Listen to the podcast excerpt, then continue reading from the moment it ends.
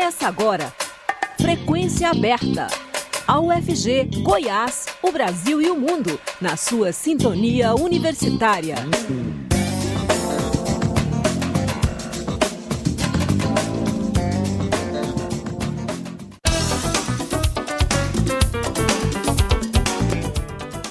Olá, boa tarde. Começa agora no seu rádio 870 AM, ou frequência aberta eu sou o Delfino Neto, sigo com vocês até às 5 e meia da tarde com as principais notícias de hoje. Você pode nos ouvir também pela internet, no site da Rádio Universitária ou por meio do aplicativo Minha UFG. O Frequência Aberta está disponível também em formato de podcast nas principais plataformas digitais. Ronaldo Caiado diz que Goiás deve judicializar perdas com reforma tributária. O governador de Goiás, Ronaldo Caiado, do União Brasil, criticou nesta terça-feira a reforma tributária discutida na Câmara dos Deputados durante reunião por videoconferência com governadores do Centro-Oeste e o relator da proposta, deputado Agnaldo Ribeiro. A reforma prevê a implantação do IVA, Imposto sobre Valor Agregado, e a unificação da cobrança de tributos como IPI, PIS, COFINS, ICMS e ISS, criando o IBS, Imposto sobre Bens e Serviços. Caiado disse durante a reunião que estados e municípios serão mais prejudicados.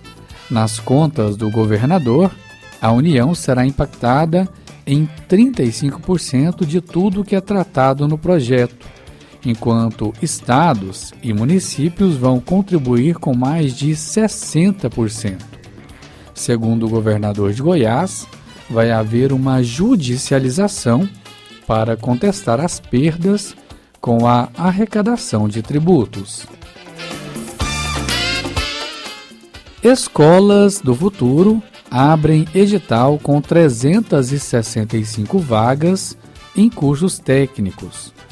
As escolas do futuro de Goiânia, de Goiânia, Aparecida de Goiânia, Mineiros e Santo Antônio do Descoberto abrem edital com 365 vagas em quatro cursos técnicos de nível médio. Há vagas para os cursos de desenvolvimento web e mobile, empresas digitais, economia criativa e marketing e mídias sociais.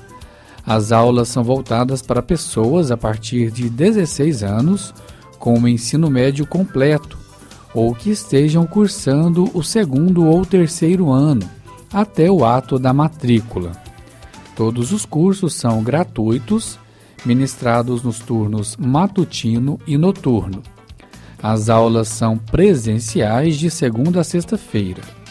As inscrições podem ser feitas até o dia 16 de julho no site das Escolas do Futuro de Goiás.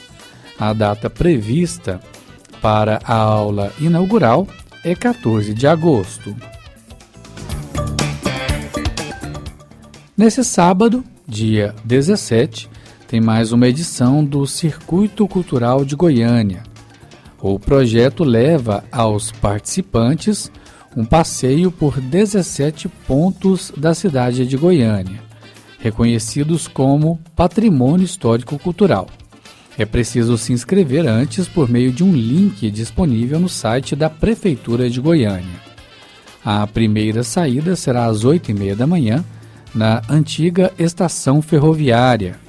A quantidade de percursos vai depender do número de inscritos. Para abrir o circuito cultural, o Quinteto de Metais da Orquestra Sinfônica de Goiânia fará uma apresentação a partir das 8 horas da manhã. Ginecologista de Anápolis é condenado a 309 anos de prisão por crimes sexuais.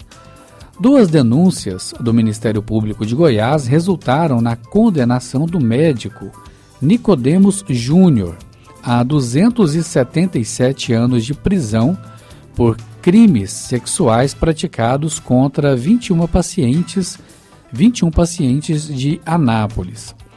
A condenação refere-se a duas sentenças proferidas em denúncias oferecidas pelo Ministério Público de Goiás em 2021. No entanto, as penas impostas ao médico somam mais de 309 anos, já que ele foi condenado em outras quatro denúncias. Nas seis ações penais que tramitam na comarca de Anápolis, foram identificadas 45 vítimas, a maioria delas por estupro de vulnerável. A decisão aponta que os estupros foram praticados sob o pretexto de realização de exames ginecológicos. A, a sentença detalha ainda que o réu traçava um perfil psicológico mais frágil para a escolha das suas vítimas. Além da pena privativa de liberdade, Nicodemo Júnior foi também condenado a indenizar as vítimas no valor de 100 mil reais cada. Das sentenças proferidas, cabe ainda recurso ao Tribunal de Justiça de Goiás. Nicodemo Júnior tem condenações também no Distrito Federal e na comarca de Abadiânia. E amanhã é o Dia Municipal de Conscientização e Combate à Discriminação Capilar. Está em vigor desde o dia 7 de junho deste ano uma lei municipal que institui o dia 15 de setembro como Dia de Enfrentamento à Discriminação Capilar. A ideia é integrar a sociedade goianiense ao debate sobre esse tipo de discriminação, associada principalmente a características raciais. Para se ter uma ideia da importância da lei, uma pesquisa global divulgada em abril pelo LinkedIn apontou que os cabelos de mulheres negras têm o dobro de chance de serem percebidos como não profissionais. Os dados do estudo revelam ainda que 63% das mulheres negras já sofreram preconceito em seleções de emprego e 25% das entrevistadas afirmaram ter sido reprovadas em entrevistas por causa do cabelo. A lei em Goiânia prevê evento anual no calendário municipal oficial de eventos. Isso quer dizer que o município deve realizar nesta quinta-feira ações que visam a conscientização da população e ao combate à discriminação capilar. Diretora do Flamengo vai responder pelo crime de xenofobia. A diretora de Responsabilidade Social do Flamengo, Ângela Hollenberg Landim, se tornou ré após a justiça aceitar o processo por causa de declarações contra nordestinos que ela publicou nas suas redes sociais. Ângela também é esposa do presidente do clube, Rodolfo Landim, e vai responder pelo crime de xenofobia. A reportagem é da Rádio Nacional do Rio de Janeiro. A diretora de responsabilidade social do Flamengo, Ângela Hollenberg Landim, se tornou ré após a justiça aceitar o processo por causa das declarações contra nordestinos, que ela publicou em suas redes sociais. Ângela também é esposa do presidente do clube, Rodolfo Landim, e vai responder pelo crime de xenofobia. As publicações foram feitas após as eleições de 2022, quando Ângela comparou nordestinos a carrapatos. Ao criticá-los pela vitória do presidente Lula na região, inicialmente a justiça havia rejeitado o pedido do Ministério Público Federal. Na opinião do juiz Fabrício Fernandes de Castro, não se pode tirar o contexto eleitoral que se fazia presente e a troca de apelidos entre as correntes políticas confrontantes. Mas o MPF recorreu e argumentou que Ângela definiu a região do Nordeste apenas como um local de férias, deixando subentendido que os nordestinos não trabalham. A diretora do Flamengo chegou a se desculpar em suas redes sociais e disse que não foi sua intenção desqualificar o povo nordestino. Já o presidente do Flamengo, Rodolfo Landim, declarou à época que a esposa tinha o direito de falar o que pensava. O Flamengo foi procurado para se pronunciar sobre a decisão, mas ainda não respondeu. Com supervisão de Tâmara Freire da Rádio Nacional no Rio de Janeiro e Yuri Miltesteiner. TRE do Paraná une ações do PL e do PT que podem levar à cassação de Moro.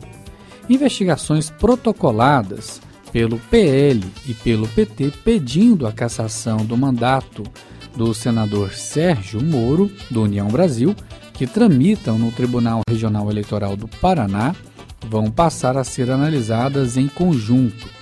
As ações foram ajuizadas pelos partidos do presidente Luiz Inácio Lula da Silva, do PT, e do ex-presidente Jair Bolsonaro, do PL, em abril deste ano.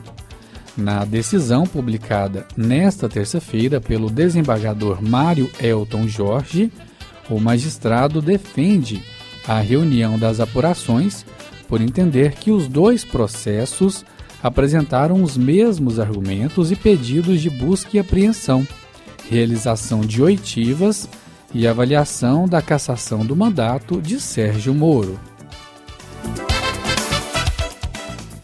MEC divulga editais do SISU, ProUni e FIES para o segundo semestre.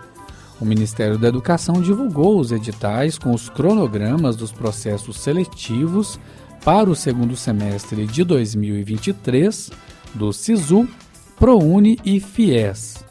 A classificação em todos os três seletivos será com base na nota obtida na edição 2022 do Enem.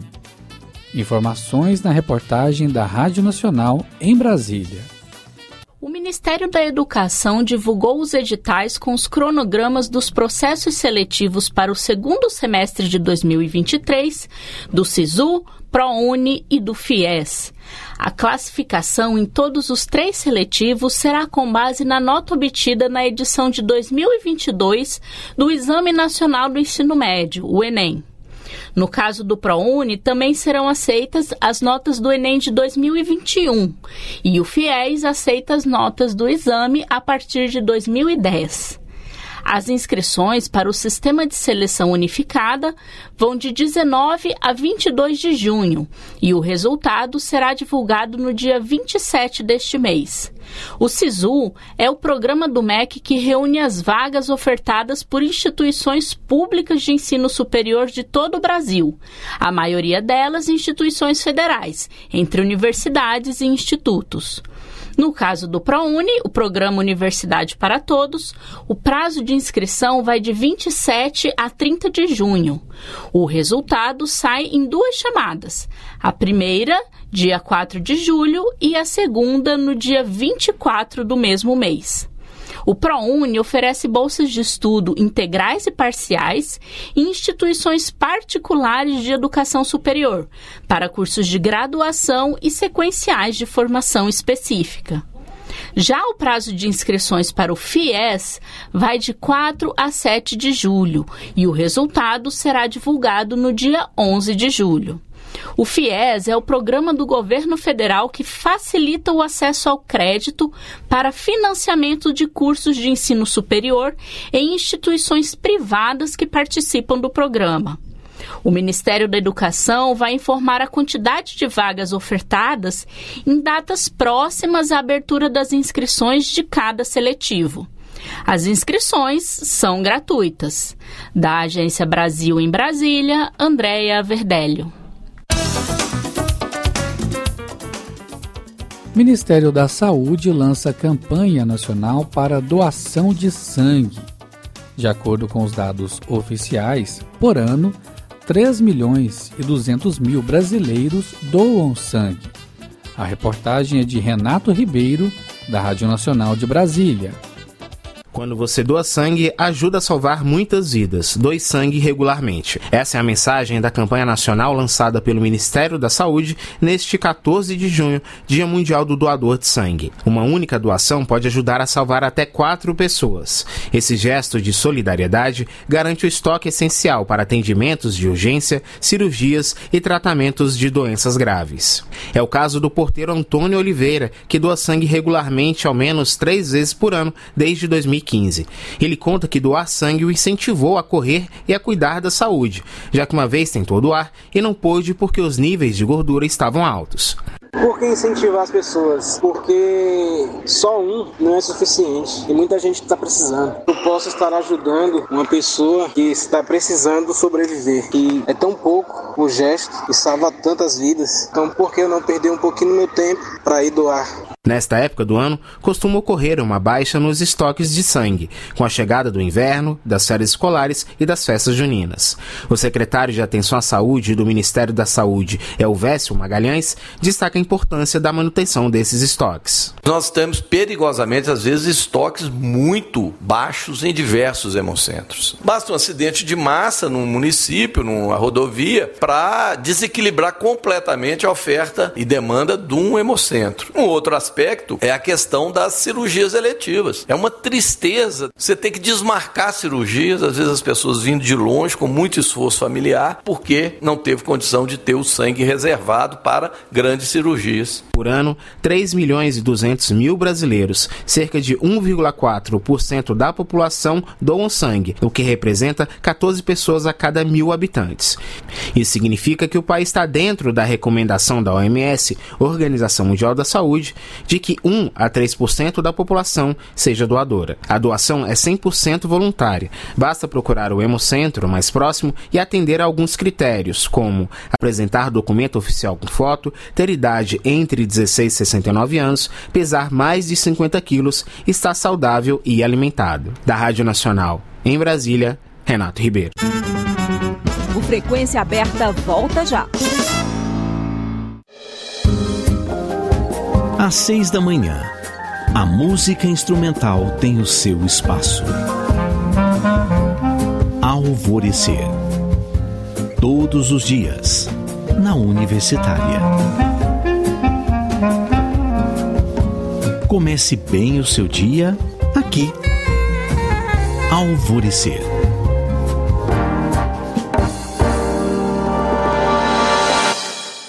Estamos apresentando Frequência Aberta. O plenário da Assembleia Legislativa de Goiás aprovou, no dia 2 de junho, um projeto que altera regras para a política florestal e de reservas em Goiás, enquanto organizações da sociedade civil se mobilizaram para pressionar o governador Ronaldo Caiado a vetar o projeto de lei, a Secretaria de Meio Ambiente se pôs a defendê-la. O projeto de lei 350 de 2023 tem nove artigos que alteram quatro leis ambientais, modificando principalmente o entendimento sobre a classificação de vegetação nativa do cerrado a ser protegida. As normas gerais para o licenciamento ambiental, a regularização de multas e passivos ambientais e o cadastro de áreas rurais. O texto tem autoria conjunta do presidente da Assembleia Legislativa de Goiás, deputado Bruno Peixoto, do MDB, e do líder do governo, Wilde Cambão, do PSD. Na linha da Rádio Universitária, o deputado estadual Mauro Rubem, do PT. Boa tarde, deputado Mauro Rubem. Obrigado por falar com o público ouvinte da Rádio Universitária. Boa tarde, Delfino. Boa tarde a todos ouvintes da nossa querida Rádio Universitária. É um prazer muito grande estar aqui com vocês. Deputado, qual o seu posicionamento em relação a esse projeto de lei 350 que foi aprovado na Assembleia Legislativa de Goiás? Olha, nós a nossa bancada do Partido dos Trabalhadores, o meu voto pessoal, nós somos contrários. É, esse, esse projeto, no nosso entendimento, não deveria ter sido aprovado. Ele foi aprovado na Assembleia Legislativa de forma muito rápida. Por quê? É, nós, nós estranhamos, inclusive, parece até um sadismo, né? Por, justamente nos dias já do meio ambiente, na semana do meio ambiente, e, e aí a intensidade aí de aprovar essa matéria. É, nós é, estamos percebendo que o estado de Goiás está cada vez mais sendo o estado que, que é, tem facilitado ao máximo as chamada, os chamados desmatamentos e legalizando coisas ilegais, como é o caso dessa do que nós estamos vendo aqui no nesse projeto, nesse né, hoje, né, nessa convertido PL 350 e hoje já já é lei, me parece que o governador já sancionou. Né, espero que ele tenha vetado, espero que vete. Então, é, é, aí a análise que nós temos tem sido uma orientação geral. Ficamos extremamente preocupados com a atitude da secretária é, de meio ambiente que saiu em defesa raivosa de um projeto tão é, é, prejudicial ao, ao regramento legal da defesa do meio ambiente, sobretudo do cerrado, que é o, o bioma hoje mais agredido e devastado do país. Queremos que nenhum bioma seja, seja destruído e o cerrado está em pior condições. Por que esse projeto de lei 350 ele é tão ruim para o meio ambiente e para o cerrado goiano? Ele, como foi já amplamente divulgado, ele flexibiliza, ele vai fazendo medidas, né, como por exemplo, dar uma opção para dar uma opção para é, é, o, a pessoa que queira desmatar fazer esse, a sua solicitação, seja na Secretaria Municipal de Meio Ambiente ou na Secretaria Estadual. Quer dizer, naturalmente, o que nós vamos, estamos vendo é uma facilitação né, para aquele, e, sobretudo, tirando a autonomia do município em relação a essa matéria. Ele reconhece é, áreas que são já de, de, de, de preservação permanente, como são os murundus, né, como sendo a reserva legal então ele vai reduzindo a reserva já da, das, das, propriedades que assim está, né? É, e, e, sobretudo, é, a, a, o que nós vimos é que esse projeto ele vai na contramão, né? De tudo que nós queríamos. Nós agora deveríamos estar discutindo aqui em Goiás é aumentar de, de 20, que é muito pouco, 20% da, das áreas para preservação, nós vamos estar pensando em 30%, 40%, fazer um incentivo para pagamento de serviços ambientais, para poder os nossos agricultores, né, os proprietários rurais, é, terem um incentivo para poder preservar e proteger.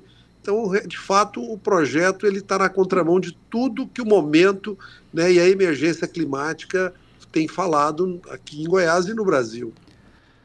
A sociedade civil, ambientalistas, é, dizem que esse projeto de lei dá uma anistia para crimes ambientais, né? O principal ponto de discordância... Sim, também tem isso, exatamente. É, diz ali no artigo 4 do projeto de lei, trata de uma suspensão automática dos embargos, né? Em termos simplificados, o que seria essa anistia para crimes ambientais? É, olha, a primeira coisa é que eles estão retrocedendo, né, o tempo, no tempo, o período de anistia para essas pessoas que já foram é, é, comprovadamente multadas né, em relação a crimes ambientais.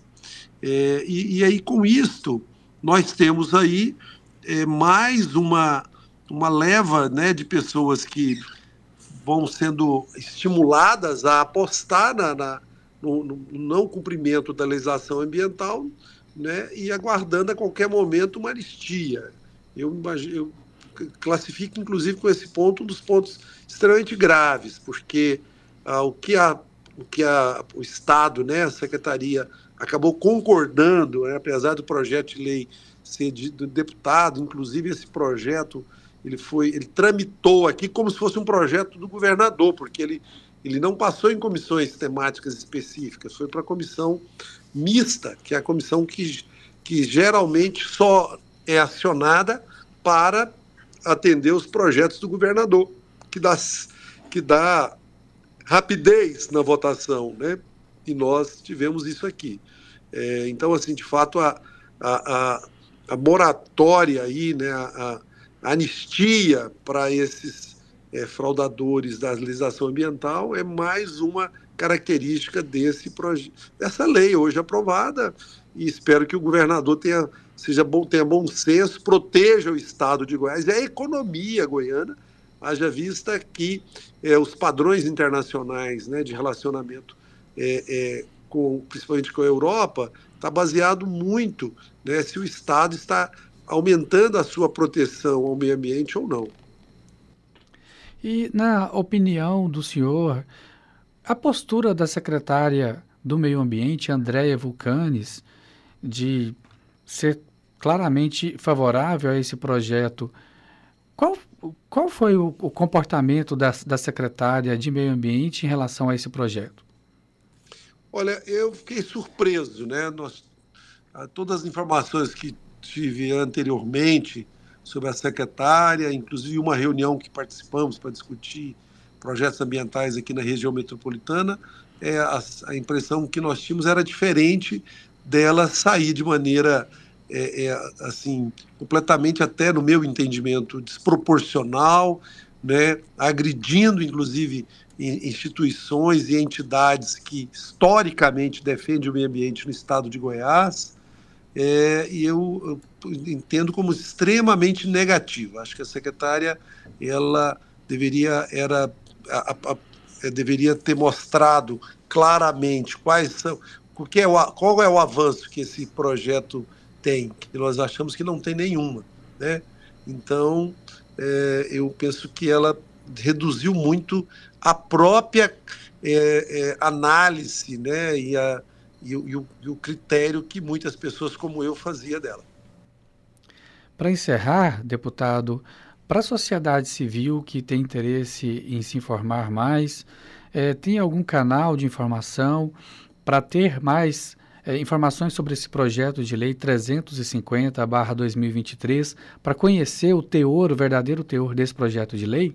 Sim, nós temos aqui os canais da Assembleia Legislativa, acessando as páginas, pode pegar o inteiro teor, né, inclusive é, é, os votos que foram proferidos dessa matéria, né, é, nós, eu aproveito a oportunidade para a, a, grande audiência da nossa rádio universitária para que os nossos ouvintes também façam adesão ao movimento Veta Caiado, né?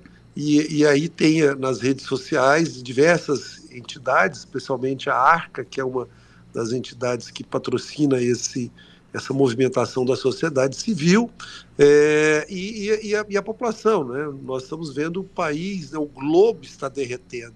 Né?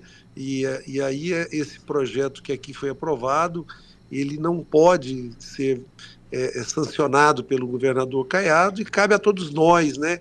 aqueles que querem de fato né, uma sociedade melhor, um país que não seja promotor da devastação ambiental e que não colabore com essa crise climática mundial que nós estamos enfrentando, ajudar né, a convencer o governador a vetar esse projeto. Deputado Mauro Ruben, Obrigado por falar conosco aqui na Rádio Universitário. O espaço está sempre aberto e até a próxima. É, muito obrigado. Estou sempre à disposição. E com essa informação, nós encerramos o Frequência Aberta que fica por aqui. A produção é do Departamento de Jornalismo da Rádio Universitária. A todos uma boa tarde, obrigado pela audiência e até a próxima. A Universitária apresentou Frequência Aberta. Notícias da UFG, de Goiás, do Brasil e do mundo nos 870 AM.